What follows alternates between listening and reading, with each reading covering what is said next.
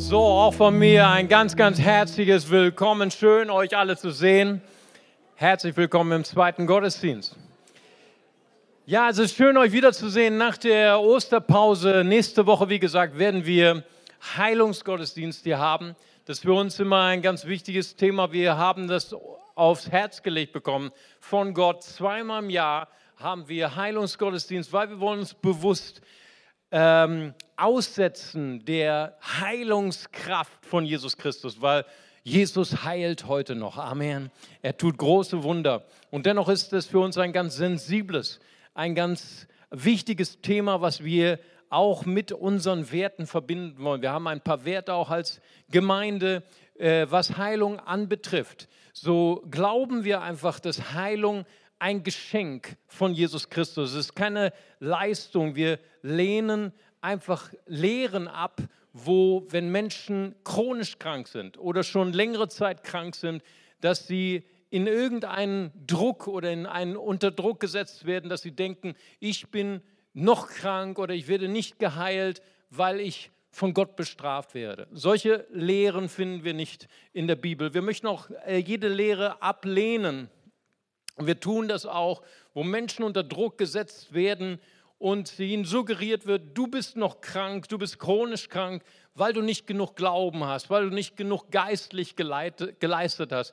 So etwas lehnen wir ab, weil wir glauben, Jesus heilt uns, weil er uns liebt. Amen. Und weil Heilung ein Geschenk ist. Wir träumen von einer Gemeinde, die inklusiv ist. Wir träumen von einer Gemeinde, wo auch Menschen sich willkommen fühlen, weil sie oder gerade weil sie vielleicht durch eine lange Phase der Krankheit gehen und liebevoll begleitet werden. Amen. Wir träumen von einer Gemeinde, die inklusiv ist, wo auch Menschen sich wohlfühlen, die chronisch krank sind oder vielleicht psychisch oder körperlich behindert sind und spüren, Gott lehnt mich nicht ab, weil ich krank bin, sondern Gott liebt mich und geht mit mir hindurch durch diese schwierige Phase. Und deswegen, das wollte ich unbedingt heute noch sagen, damit ihr wisst, was unsere Werte sind, wenn wir für körperliche Heilung beten. Amen.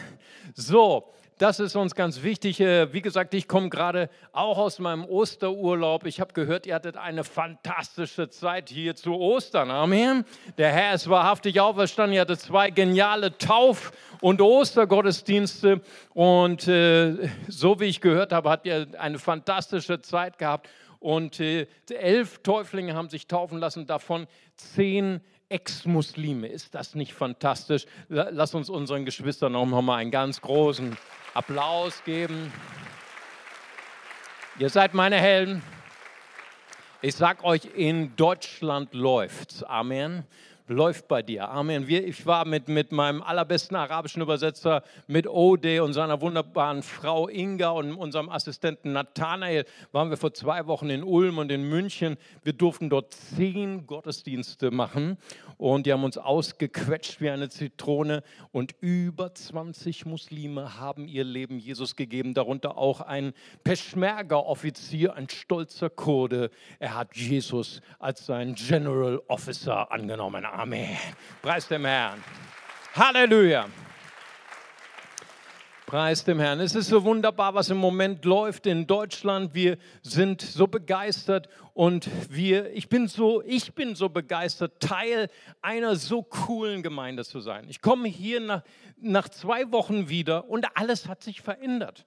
Hey, 6 Uhr morgens bin ich hierher. Wir haben so eine tolle neue Kaffeebar. Allen, die dabei geholfen haben, das ist äh, äh, der Nick und der Horst. Ganz herzlichen Dank an Sie und Ihr Team nochmal. Ihr seid spitze.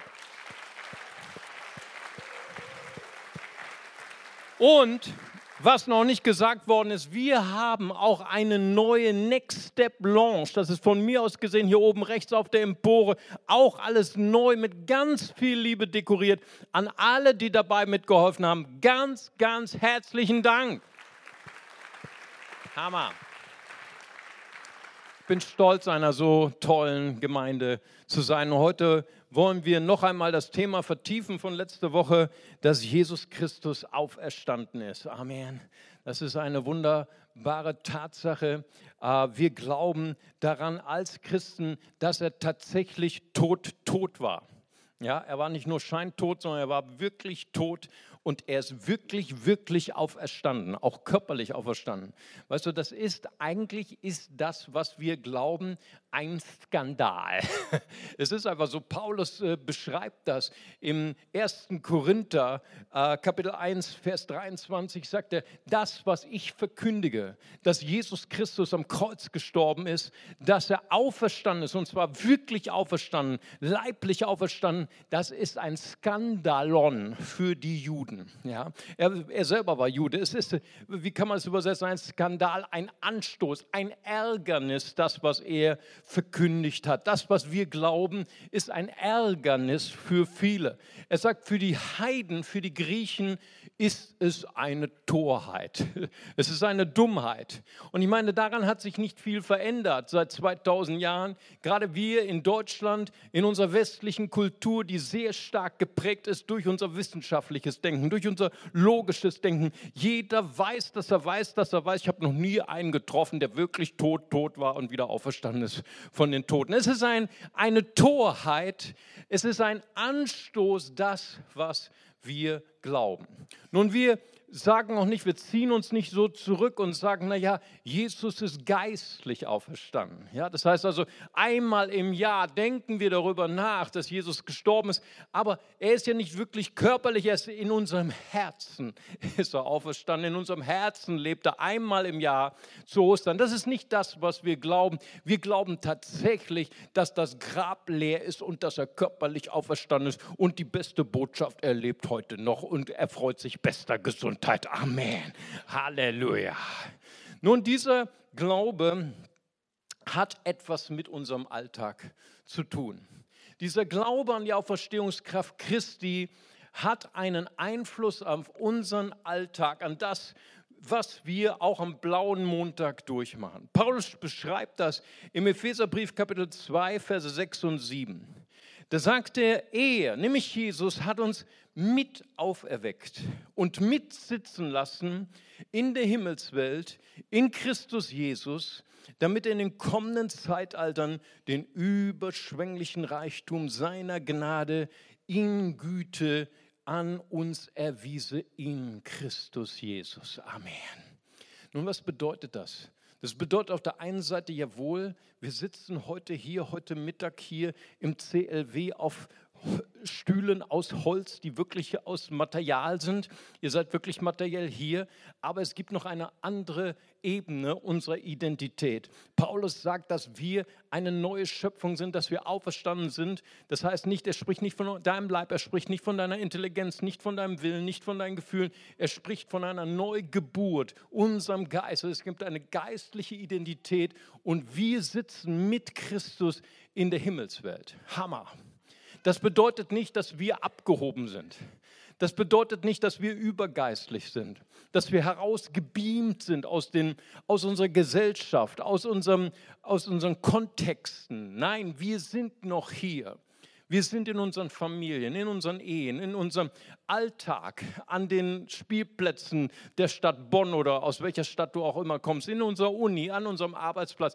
Wir haben unsere Herausforderungen, aber wir haben eine andere Perspektive. Wir kommen nicht mehr aus unserer Perspektive, unserer eigenen Kraft, unserer eigenen Schwäche, sondern wir gehen unsere Herausforderungen an aus dem Himmel heraus, wo Christus thront. Amen. Preis dem Herrn. Das heißt, so eine ganz neue Perspektive als Christ zu leben, zu angeschlossen zu sein mit dieser Auferstehungskraft. Und wenn wir mal wirklich überlegen, dann ist die Auferstehung Jesu ist eigentlich das Zentrum des Glaubens eines jeden Nachfolgers Jesu. Weißt du, ich bin so dankbar, dass ich nicht Nachfolger bin von einer Religion, sondern ich bin Nachfolger einer lebendigen Person, nämlich Jesus Christus. Amen. Das ist ein Unterschied. Ich bin auch nicht, mein Zentrum meines Glaubens dreht sich auch nicht um die Lehren unseres Herrn Jesus Christus. Obwohl er der allergrößte Lehrer überhaupt ist, den es je gegeben hat. Wer einmal die Bergpredigt gelesen hat von Jesus Christus, der sagt, wow, ich wäre so gerne Mäuschen gewesen, ich wäre so gern bei dieser Predigt dabei gewesen. Was für eine geniale Predigt. Und doch ist seine Lehre, sind seine Worte nicht das Zentrum unseres Glaubenslebens. Es gibt Religionen, die sehr stark die Lehre, das Wort zum Zentrum haben. So zum Beispiel der Islam. Mohammed als der zentrale Prophet, der das größte Wunder, was er vollbracht hat, ist die Schaffung des Korans. Und so fundiert sich diese Wortreligion sehr stark auf den Koran, auf das Wort, das größte Wunder, was Mohammed getan hat, hier natürlich durch die Gnade Allahs. Aber so nicht bei uns. Wir, unser Zentrum fußt nicht auf der Lehre unseres Herrn Jesus Christus, obwohl er der größte Lehrer war.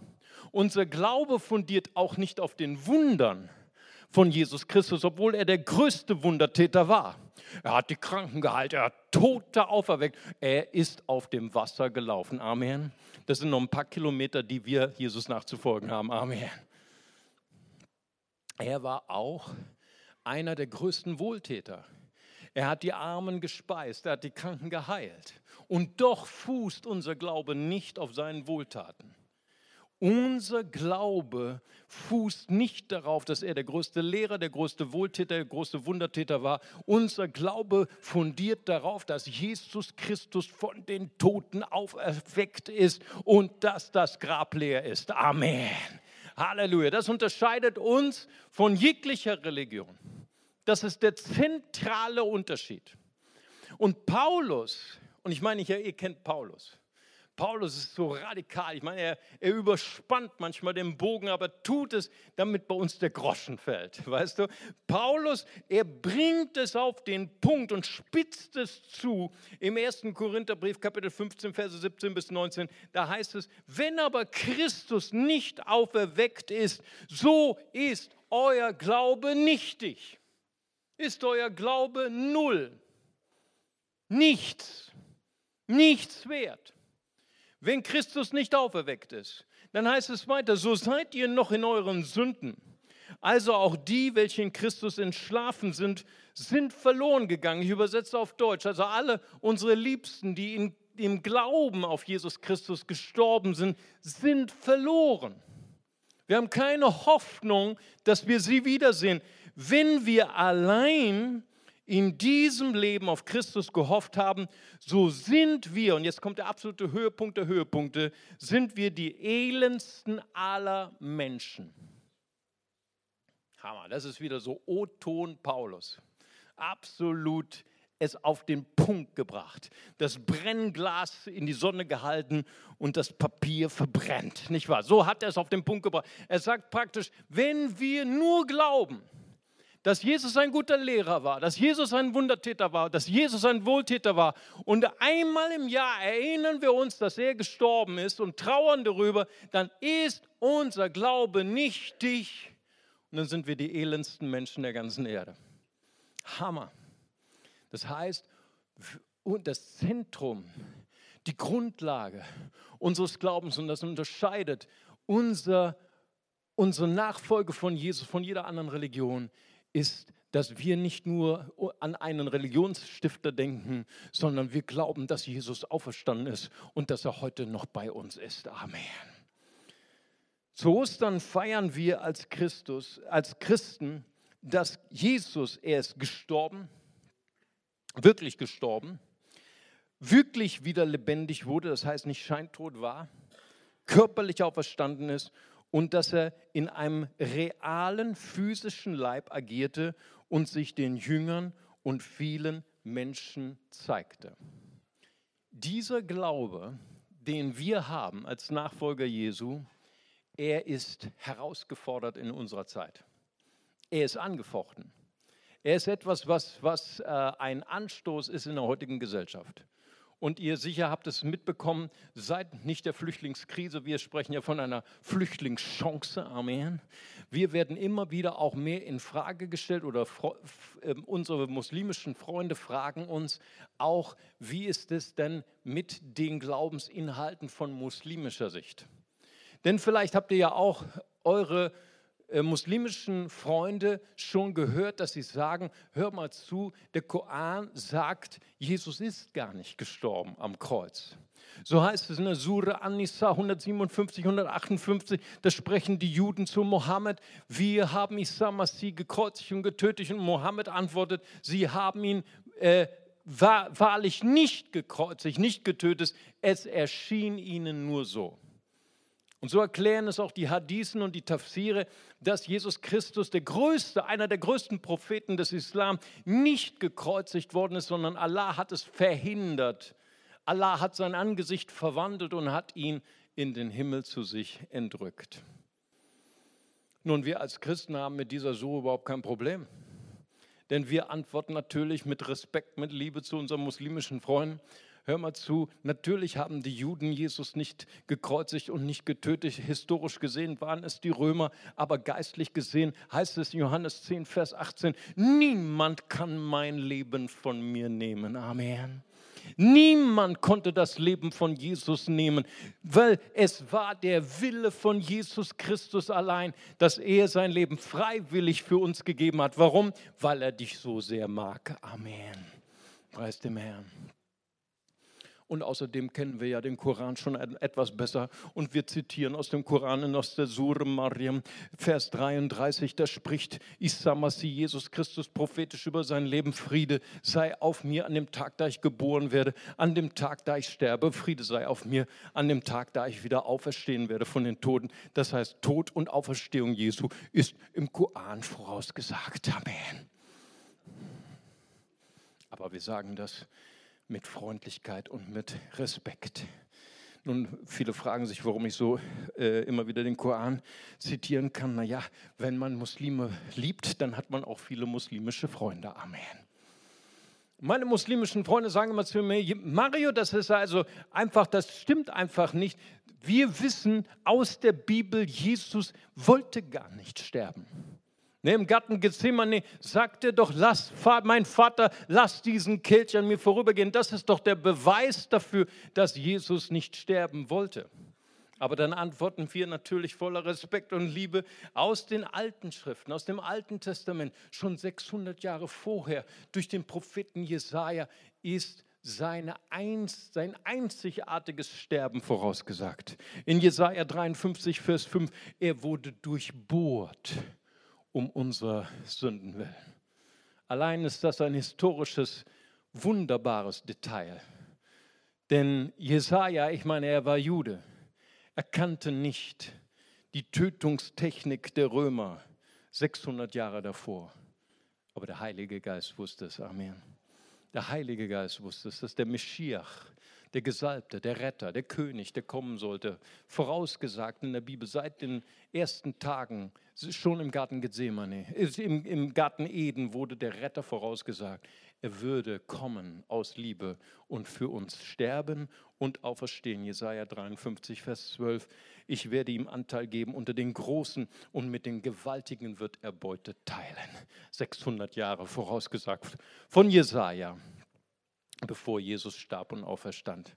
Jesus hat in den Evangelisten Matthäus, Markus und Lukas, hat er dreimal vorausgesagt, dass er leiden würde, dass er sterben würde, dass er auferstehen würde. Jesus hatte sich entschlossen, ich werde den ganzen Preis zahlen aus Liebe und ich werde mein Leben hingeben und ich werde mein Leben auch wieder aufnehmen. Ich werde sterben und auferstehen.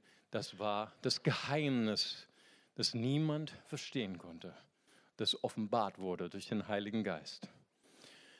Nun, viele, wir leben in einer aufgeklärten Gesellschaft. Wir leben in einer Gesellschaft, die sich das einfach nicht mehr vorstellen kann, dass Wunder heute noch geschehen.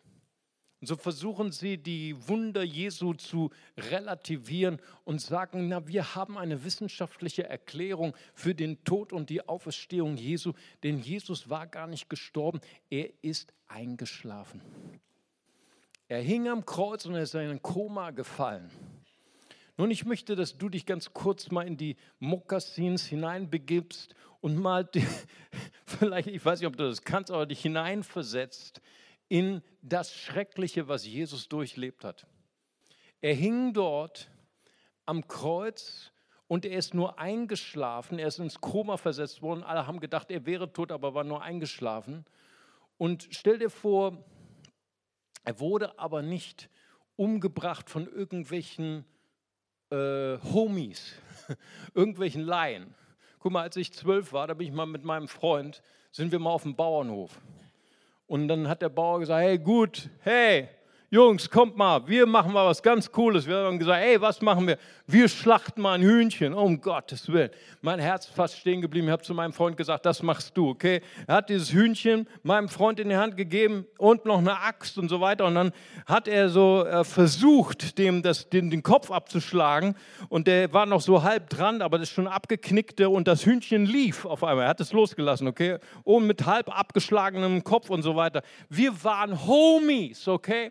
Wir wussten nicht, wie wir das machen. Aber die, die Jesus umgebracht haben, die waren keine Homies. Weißt du, was das waren? Das war ein Spezialelite-Kommando. Die haben von morgens 8.00 bis 17 Uhr nichts anderes gemacht, als im Namen von Julius, im Namen von dem Kaiser Augustus, im Namen des Römischen Reiches, haben sie Menschen umgebracht. Wenn du von ihnen, wenn du auf ihrer Liste, auf ihrer Kandidatenliste gestanden hast und du solltest sterben, dann warst du wirklich tot, tot, deutsch tot. Und der Hauptmann, so heißt es, der hat dann nochmal gesagt, okay, Jesus sieht tot aus, aber wir überprüfen das nochmal. Und dann hat er seinem Kollegen gesagt, stoß ihm nochmal eine Lanze in die Seite, also nicht da, wo der Brustkorb ist, wo die Knochen sind, sondern da, wo die Niere ist, da, wo die Weichteile sind, mit der Lanze durch die Lunge in das Herz. Warum? Weil der Evangelist berichtet, dass Blut und Wasser austrat. Ein Doktor hat mal diese ganze Kreuzigung aus medizinischer Seite mal berichtet, was passiert, wenn du sechs Stunden lang kämpfst gegen das Ersticken, weil deine Lunge ist voller Wasser und da kam dieser, dieses, diese, diese ähm, Lanze hindurch und Blut und Wasser kam herausgeflossen aus dem Herz und aus der Lunge. Das heißt also, du hast zwei Löcher, zwei Löcher in der Lunge, ein Loch im Herz. Und dann wirst du abgehängt und dann wirst du jüdisch einbalsamiert. Ich erkläre dir, wie das geht. Also ich war mit meinem Sohn, wir sind dann äh, nicht nach Turin, weil wir wollten unbedingt das Turiner Grabtuch sehen. Okay, das ist jetzt in München, nur zur kleinen Information. Und wir haben herausgefunden durch die Bibel, Turiner Grabtuch ist eine Fälschung, aber nur nebenbei, okay? Weil Johannes ähm, Vers äh, 20, Vers 7 heißt es, dass sein Schweißtuch ganz ordentlich zusammengewickelt lag an einem anderen, einem speziellen Ort und nicht bei den Grabtüchern. Ja, aber das mit dem Turiner Grabtuch ist nur, nur so nebenbei. Jetzt komme ich wieder zurück, zurück zu unserer eigentlichen Kette. Das heißt also, Jesus wurde äh, nach dem Bericht des Evangelisten Johannes, Johannes 19, Vers 39, kam Nikodemus zu Josef von Arimathea und hat 100 Pfund von dieser Salbenmischung von Aloe und einem anderen Mischung mitgebracht und die haben dich eingesalbt. Das heißt, du wurdest mit Grabtüchern umwickelt und das sind 100 mal 327 Gramm, das sind 32,7 Kilo äh, dieses, dieses Salböls. Und das ist nicht irgendwie eine Wellness-Packung, sondern das ist wie Harz. Ja, das ist nach einigen Stunden bist du nur noch ein Block zusammengeklebt. Das klebt besser als Uhu und Patex zusammen. Da liegst du also von Freitag vor 18 Uhr, den ganzen Samstag bis Sonntag vor 6 Uhr, das sind 36 Stunden, liegst du wie ein Block. Auf einmal wachst du auf aus deinem Koma, versuchst Atem zu nehmen, aber geht nicht, weil du bist voller Harz. Wachst auf, rollst dich raus mit diesen 32 Kilogramm plus den ganzen Kilo von äh, Leichentüchern, rollst dich raus, wickelst alles schön zusammen, alles an einen Ort, immer äh, Erinnerung, zwei Löcher in der Lunge, ein Loch im Herz, kein Problem. Und äh, rollst diesen riesigen Stein weg, den nur vier ausgewachsene Männer wegrollen können, kein Problem, mit zwei Löchern in der Lunge, ein Loch im Herz und dann äh, überwältigst du diese Wache, die Pilatus extra dort hingestellt hat. Kein Problem, weil Jesus war ja Meister im Krav Maga. Wer das glaubt, ich sage dir, hat mehr Glauben als ich, denn ich glaube, Jesus wurde auferweckt durch die Auferstehungskraft unseres Herrn. Amen. Preis dem Herrn. Jesus ist wahrhaftig auferstanden. Manche argumentieren ja auch, Jesus wurde von den Jüngern gestohlen. Also der Leib von Jesus wurde von den Jüngern gestohlen. Und die Jünger haben praktisch eine Geschichte daraus gemacht, ein Märchen. Nun, es gibt einen jüdischen Religionswissenschaftler, sein Name ist Pinchas Lapid. Ich habe sein Buch mitgebracht. Das heißt Auferstehung, ein jüdisches Glaubensbekenntnis. Und er sagt, er hat ein Buch schreiben wollen über die verschiedenen Auferstehungsberichten von Rabbinern, von denen gesagt worden ist, sie sind von den Toten auferstanden. Tatsächlich ist die Auferstehungsgeschichte von Jesus nicht die einzige Auferstehungsgeschichte, die wir haben im Rabbinertum. Es gab auch andere Rabbiner, die auferstanden sein sollen von den Toten. Und er hat diese Geschichten in einer wissenschaftlichen Aufarbeitung, wollte er parallelisieren und beweisen, dass die Auferstehungsgeschichte von Jesus ein Märchen ist als er sich beschäftigt hat mit diesen verschiedenen Auferstehungsberichten und der Auferstehungsgeschichte der Evangelisten, der vier Evangelisten Matthäus, Markus, Lukas, Johannes, ist ihm etwas aufgefallen. Und das steht hier auf der Seite 54. Das sagt er hier, in einer rein erfundenen Geschichte hätte man sich gehütet, ausgerechnet Frauen zu Kronzeugen der Auferstehung zu machen, da sie im rabbinischen Judentum als zeugnisunfähig galten. Was heißt das auf Deutsch? Er hat praktisch gesagt, er ist gestolpert über seinen Zweifel. Er bekam Zweifel an seinem Zweifel, wegen, wegen welchem Detail. Er hat gesehen, also alle Evangelien hindurch, die Frauen, die Ladies, als erste Zeugen benannt hat für die Auferstehung. Und er sagte, das ist die schlechteste Fälschung, die er je gelesen hat. Warum? Weil die Frauen, sorry Ladies, heute, äh, heute Mittag, weil die Frauen vor 2000 Jahren im rabbinischen Judentum nichts zu sagen hatten, die waren eine Null. Tut mir leid, aber es ist so.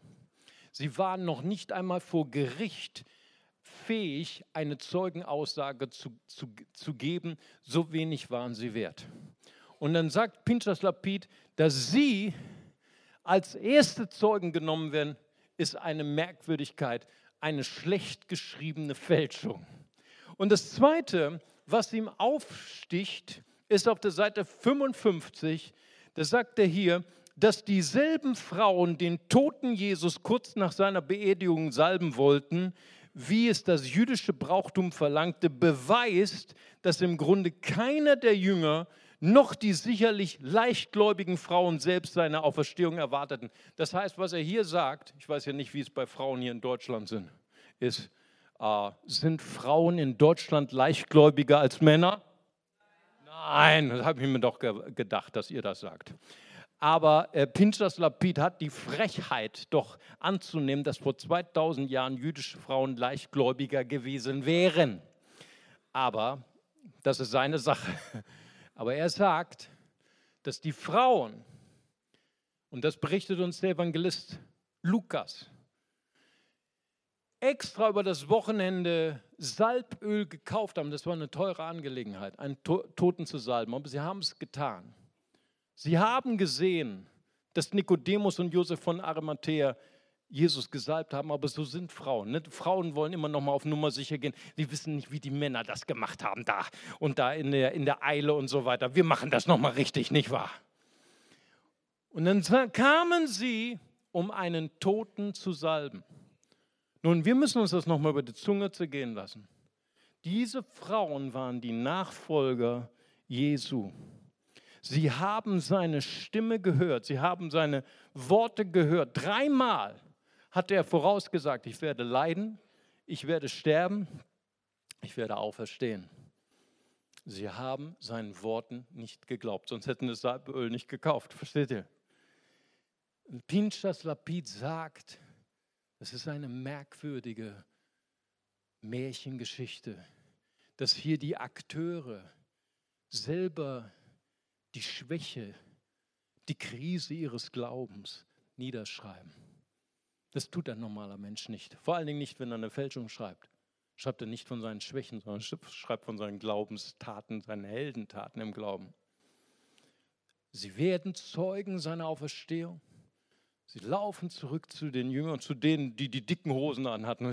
Die echten Jünger, die echten Cracks, ne Petrus und seine Kumpels. Und sagen, der Herr ist auferstanden, er ist wahrhaftig auferstanden. Und was sagten sie? Nein, alles nur Frauengewäsch. Pinchas Lapid sagt, wenn das eine Lügengeschichte war, ist die schlechteste, die ich je gelesen habe. Und dann sagt er auf der Seite 74, sagt er hier, was ihn zu der Überzeugung gebracht hat. Er ist immer noch Jude, er ist kein Christ geworden. Ist immer noch jüdischer, einer der, der bedeutendsten Religionswissenschaftler. Was ihn zu der Überzeugung gebracht hat, dass diese Auferstehungsgeschichte historisch Wahrheit ist, sagt er hier. Seite 76. Was die Auferstehung Jesu am Ostersonntag betrifft, war ich jahrzehntelang Sadduzäer. Was heißt das? Das heißt, seine jüdische Sekte, die nicht, generell nicht glaubt, dass Menschen körperlich wieder auferstehen können. Ihr wisst im Gegensatz zu Pharisäern. Ich bin es nicht mehr, sagt er seit folgende Überlegung mich zum Neudurchdenken zwang. Was zwang ihn zu einem neuen Gedanken? Er sagt, er hat all diese Rabbiner-Auferstehungsgeschichten parallelisiert und er sagt, in allen anderen Geschichten, wo erzählt worden ist, hier ist ein Rabbiner, der auch Kranke geheilt hat, der auch Wundertaten, es gab Rabbiner, die so, so etwas getan haben, aber dort verändert sich nichts in dem Leben der Nachfolger dieser Rabbiner. Hier sind die Jünger Jesu, die ihren Herrn verraten haben, die ihren Herrn verlassen haben, die alles weggeworfen haben, die wieder zurückgingen zu ihrem Beruf, die wieder Fischer wurden, die nicht mehr glaubten an ihre Mission, nicht mehr an das, was Jesus vertrat. Und sie wurden von einem zum anderen Tag verändert. Und sie waren verwandelt in eine mutige und kühne Missionsgesellschaft, die die ganze Welt verändert haben bis heute. Und er sagt, dort muss etwas geschehen sein, was mehr war als Selbstsuggestion, was mehr war als eine Vision. Jesus ist wahrhaftig von den Toten auferstanden. Amen. Aus den Worten eines jüdischen Religionswissenschaftlers.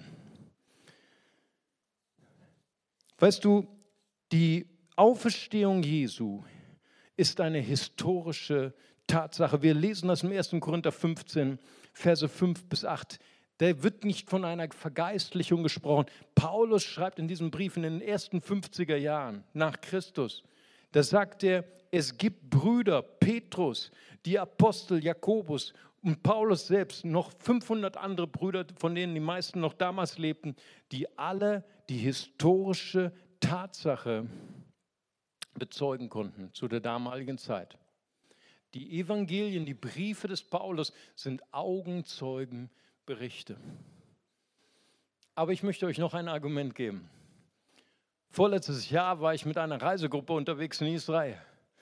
Und wir gingen zu den Gräbern von Jesus. Ich sage Gräber, weil es gibt verschiedene Gräber in Jerusalem. Du wirst dich wundern, wenn du noch nicht in Jerusalem warst, wirst du es rausfinden. Und wir gingen an einem Tag gingen wir zu dem katholischen Grab der sogenannten Grabeskirche. Das ist das katholische Grab von Jesus. Ein sehr engagierter Reiseleiter hat uns dann erklärt, warum gerade hier der Ort sein sollte, dass Jesu Grab hier war. Am nächsten Tag ging ich mit dieser Reisegruppe zum protestantischen Grab, dem sogenannten Gartengrab. Und da war noch ein engagierterer, weil protestantischer Reiseleiter, der uns dann erklärt hat, warum nicht das katholische Gartengrab das richtige Grab Jesu ist, sondern das protestantische. Meine Reisegruppe war nicht wenig verwirrt. Und sie haben mich hilfesuchend angeschaut und haben gesagt, Mario, warum wissen wir nicht, wo das Grab von Jesus ist. Gut, dass es nicht noch ein drittes gibt, ne? Sonst wäre die Hilflosigkeit völlig vollkommen gewesen. Nun, ich habe sie angelächelt und ich habe zu meiner Reisegruppe gesagt, weißt du, wir haben einen Grund, warum die Christen in den ersten Jahrhunderten überhaupt keinen Clou hatten, wo das Grab von Jesus war. Weil sie stellten keine Teddybären dorthin und keine Rosen oder Blumen oder Kerzen oder Karten. Rest in Peace, Rabbi. Oder was weiß ich, oder RIP oder wie auch immer sondern weil der Herr war nicht mehr im Grab, er hat sie besucht am Ostermorgen und hat zu ihnen gesagt, hey Leute, Friede sei mit euch, das Grab ist leer, Amen. Halleluja. Und dann hat er zu ihnen gesagt, hey, ich bin kein Geist, lass uns erstmal eine Runde Fischmeck haben, Amen. Habt ihr noch was vom letzten Mahlzeit von eurem McDonald's Fast Food? Nun, das steht nicht in der Bibel, das ist wieder meine äh, dazu gedichtetes. Aber das wisst ihr ja, ihr seid ja alle Bibelstudenten. Denn ich bin kein Geist und dann hat er vor ihnen Fisch, gebratenen Fisch gegessen. Amen. Und dann hat, nachdem sie ihre Fischparty hatten, ist er mit dem Fisch im Bauch durch die geschlossenen Türen und Mauern wieder hinausgegangen. Also ich möchte das immer noch wissen. Ich hoffe, es gibt im Himmel noch viele Nachhilfestunden, wie er das gemacht hat. Also ich mit meinem, seinem erneuten Leib schon, aber mit dem normalen irdischen Fisch im Bauch wieder durch die geschlossene Tür, dass der nicht hängen geblieben ist, das ist für mich immer noch mal ein äh, Rätsel, Herr Doktor. Aber ich denke, im, im Himmel darf ich alle diese Fragen noch mal stellen. Amen. Preis dem Herrn. Das soll euch nicht belasten.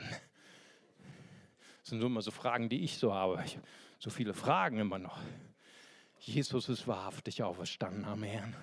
Sein Grab ist leer. Diese Auferstehungskraft, sie war da für all seine Jünger. Sie hatten versagt, scheinbar. Niemand glaubte aller ihrer Hoffnung hatten sie aufgegeben. Und ihr seht, das ist der Unterschied zwischen Religion und Jesus. Religion sagt, du musst leisten, dann kommst du vielleicht ins Paradies. Dann wird vielleicht Gott Wohlgefallen an dir haben. Jesus, er kommt mitten in unsere Schwachheit. Amen. Mitten in die Nacht unseres Lebens. In die Nacht, in die Wüste unseres Glaubens. Ich möchte zum Schluss noch eine Geschichte erzählen. Es ist die Geschichte von einem Mann Gottes, er war Missionar im 19. Jahrhundert. Die jüngere Generation wird ihn nicht mehr kennen. Sein Name war Hudson Taylor. Hudson Taylor war ein, einer der effektivsten Missionare in China. Viele unserer chinesischen Geschwister wissen das, dass äh, er einer der bedeutendsten Missionare war in der ersten Zeit, wo das Evangelium verkündigt worden ist, dort in diesem wunderschönen Land. Und viele Chinesen sagen, dass China im Untergrund die meisten wiedergeborenen Christen hat, überhaupt äh, als mehr als in jedem anderen Land der Welt. Obwohl wir dort immer noch Kommunismus, immer noch Verfolgung der Christen haben, ist China eins der christlichsten Länder überhaupt auf dem ganzen Erdball. Christen kommen dort zu Tausenden zum Glauben. Das ist wunderbar. Und Hudson Taylor war einer der ersten Missionare.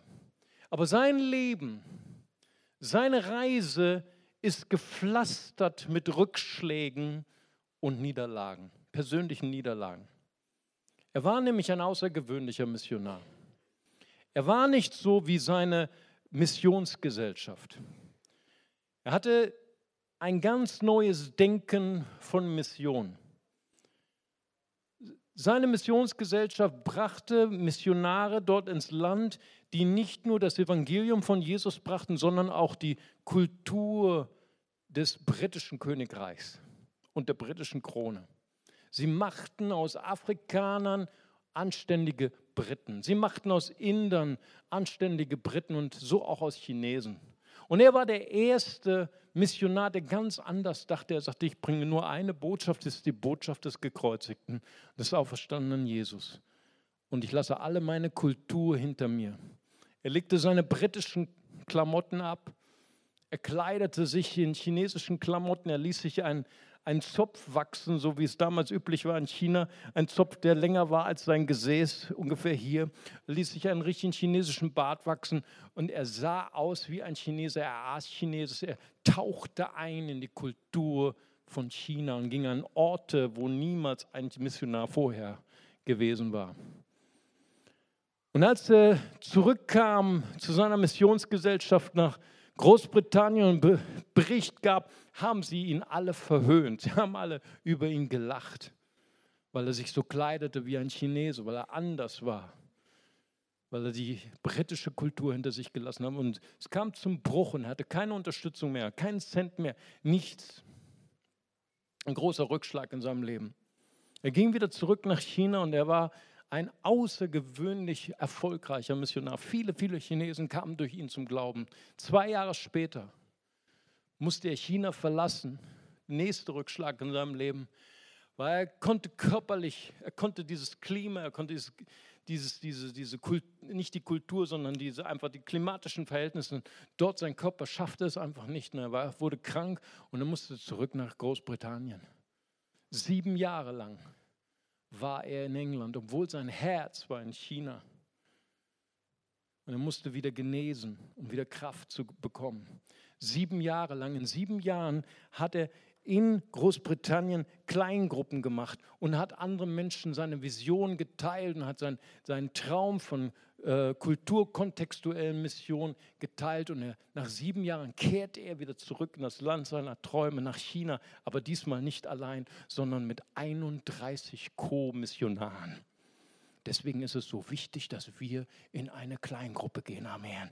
Weil in Kleingruppe geschieht wirkliche Jüngerschaft. Amen. Und er erlebte viele andere Rückschläge. Er war zweimal verheiratet, beide Frauen starben, eins seiner Kinder starb, er hatte noch viele andere Rückschläge gesundheitlicher, geistlicher Art. Am Ende seines Lebens, wo er starb, hatte er 841 Missionare ausgebildet. Und ich möchte dich heute Mittag ermutigen mit dieser Geschichte, dass die Auferstehungskraft Christi, sie ist am stärksten, gerade in unseren Rückschlägen, gerade in unseren Niederlagen, gerade in unseren geistlichen Wüsten. Ich würde gern zum Schluss noch beten und ich möchte euch einladen, eure Augen zu schließen.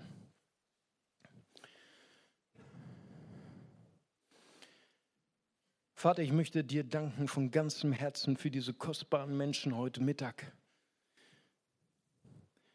Ich habe das so auf dem Herzen, für Menschen zu beten, die ihr Herz, dein Herz brennt, für Jesus etwas zu bewegen.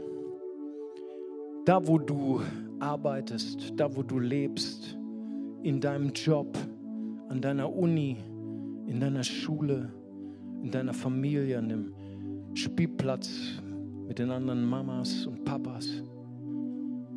Du möchtest etwas bewegen für Gott. Du spürst, du bist berufen hinein in die Bildung unseres Landes, in die Politik, in die Wirtschaft, in die Wissenschaft. Aber auf deiner Reise hast du Ähnliches erlebt wie wie Hudson Taylor. Du hast deine Rückschläge erlebt. Du hast deine Enttäuschung erlebt. Ja, du hast genau das Gleiche erlebt, was die Jünger erlebt haben. Du hast dir das alles so anders vorgestellt. Und du hast auch ein Stück weit deine Hoffnung verloren. Und ich glaube, dass heute ein Tag ist, wo Jesus dir neu begegnen wird und wo Jesus seine Auferstehungskraft auf dein Leben legen wird.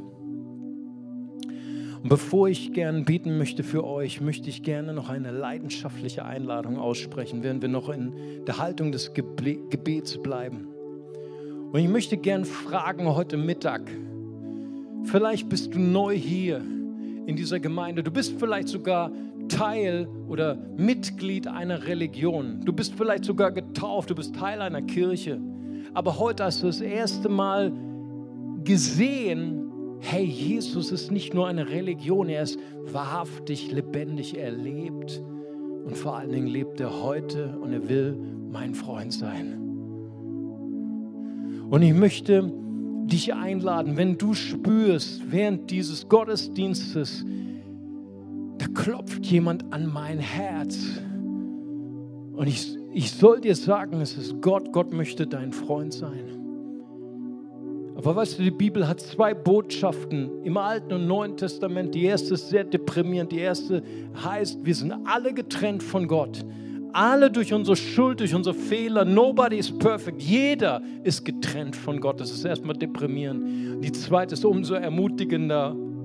Umso ermutigender, dass nämlich Gott alles getan hat, um diese Kluft von ihm zu dir zu überbrücken. Er sandte einen Retter einen Bodyguard, Jesus Christus. Johannes 3, Vers 16 sagt, so sehr hat Gott die Welt geliebt, dass es seinen eingeborenen Sohn gab.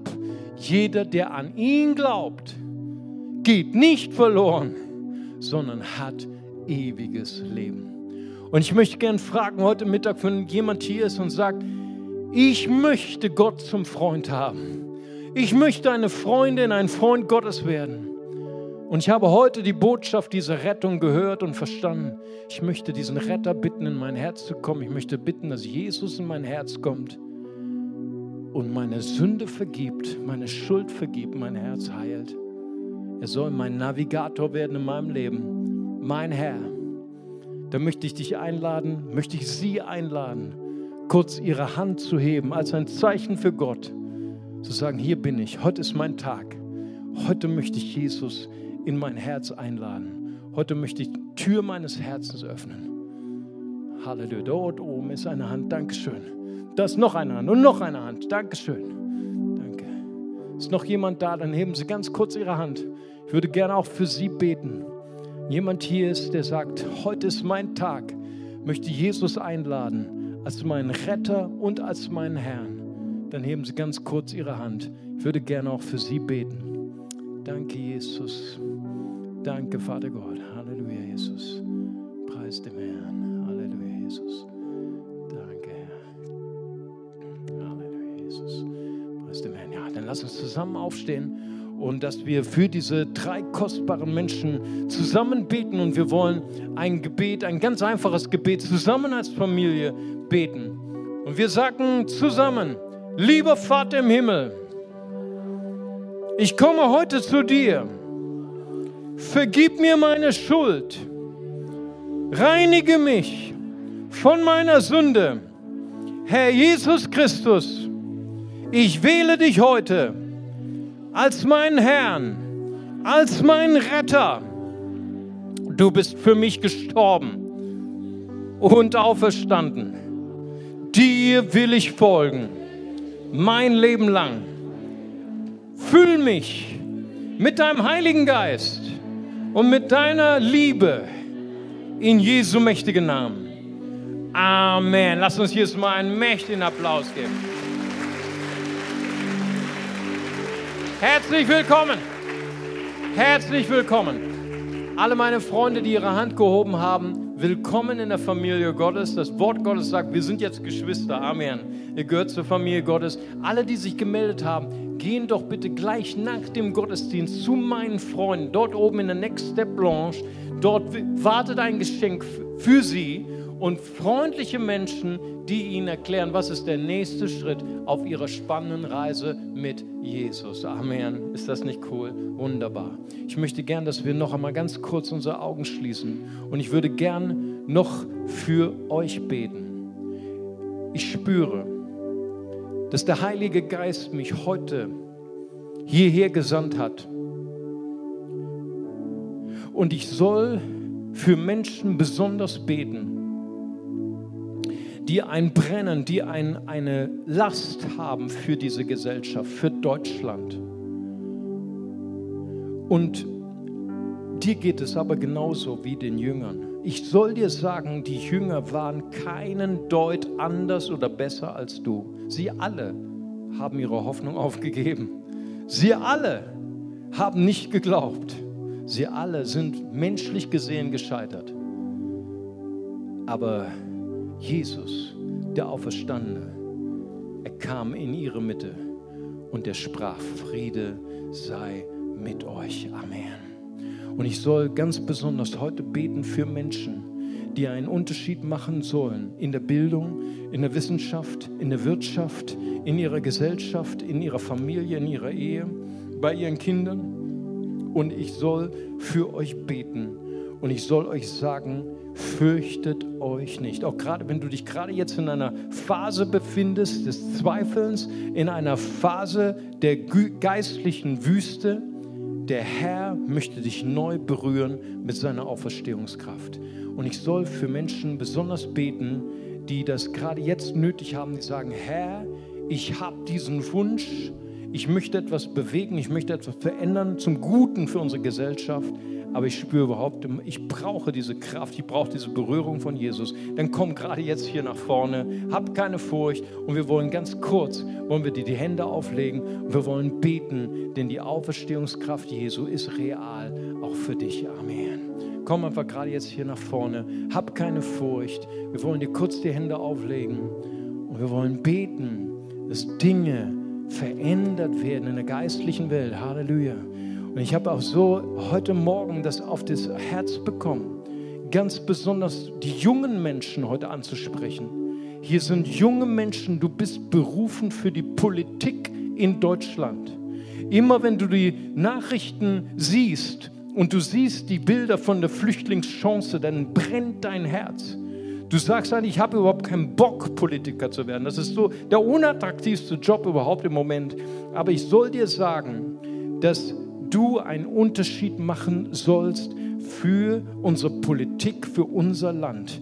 Dass Deutschland verändert wird durch dich. Sei fleißig in der Schule, sei fleißig in der Uni und Gott wird dich mächtig gebrauchen. Halleluja. Ich habe das so auf dem Herzen zu beten für die neuen Hans-Dietrich Genschers und Genscherinnen. Amen. Preis dem Herrn. Halleluja. Komm einfach hier nach vorne. Preis dem Herrn. Ich schau mal ganz kurz, einer meiner Co-Pastoren hier ist. Preis dem Herrn.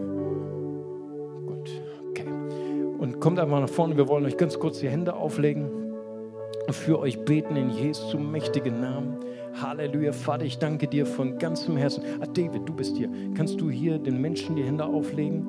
David ist einer unserer kleinen Gruppenleiter, er wird dir die Hände auflegen und ich komme zu euch. Danke, Jesus. Halleluja. Vater, ich preise und lobe dich, Herr, für Männer und Frauen Gottes, Herr, in Jesu mächtigen Namen, Herr, segne sie. Und ich bete, Herr, für Träume, die begraben waren, Herr. In Jesu Namen, dass sie wieder neu auferweckt werden. In Jesu mächtigen Namen. Ich bete, dass die Auferstehungskraft Gottes auf euch kommt. In Jesu Namen. Dass ihr wieder groß träumt. In Jesu Namen. Halleluja, Jesus und dass ihr träumt von den Träumen Gottes in Jesu Namen, dass ihr unser Land verändert zum Guten, Vater. Ich danke dir von ganzem Herzen, Herr. In Jesu Namen. Halleluja, Jesus. Und ich bete auch für die, Herr, die gerade vielleicht in einer geistlichen Krise oder in einer geistlichen Wüste sind. Vater, dass sie neu erfrischt werden von dir. Wenn wir danken dir, Herr, dass du hier bist. Du bist der Auferstandene. Deine Kraft ist präsent. In Jesu mächtigen Namen. Wir sagen zusammen Amen. Preis dem Herrn. Lasst uns Jesus einen Applaus geben und wir wollen ihn preisen. Amen.